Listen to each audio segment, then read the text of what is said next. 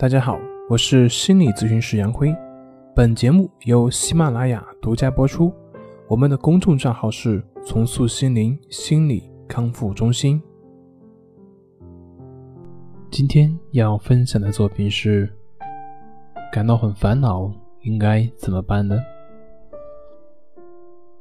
我们在前面的音频里面已经有讲过，使得我们产生焦虑的根本原因是我们的自动化的思维。而这个自动化的思维，其实不仅是对于焦虑症患者，他们对于抑郁症患者，甚至我们生活中的正常人，也都会受它的影响。我们今天一起来谈一谈关于抑郁症患者的自动化的思维。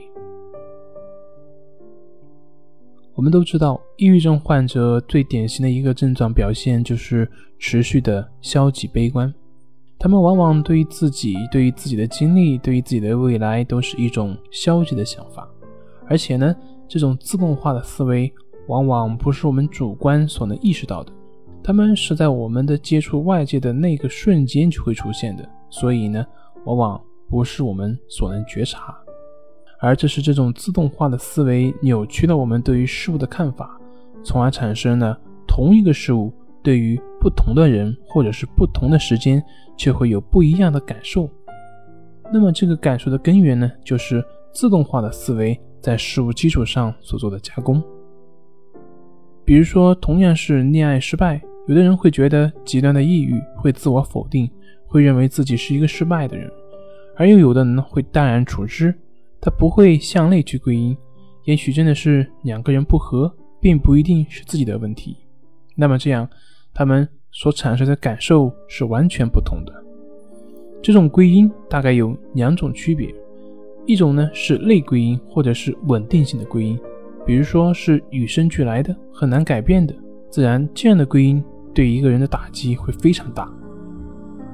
那么另外一种归因呢，就是外归因，也就是可变性的归因，比如说是环境，或者是自己的努力，或者是当时的其他因素等等等等。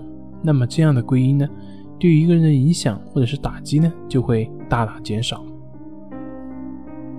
既然我们的自动化思维是难以觉察到的，那我们怎么样才能很好的去调整这个自动化的过程呢？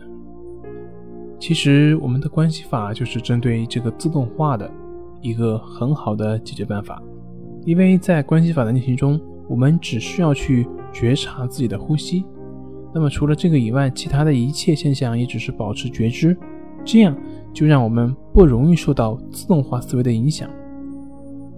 所以，随着你对于关系法的练习的时间越来越长，那么我们对于自动化的思维也就能够越来越容易的去觉察到，自然我们的症状就会减少。这就是练习关系法过程中的目的的其中之一。如果你想要了解关系法的内容，那么欢迎添加我们的微信，联系我们的老师，我们会把相关的一些练习方法发送给你。好了，那今天就分享到这里，咱们下回再见。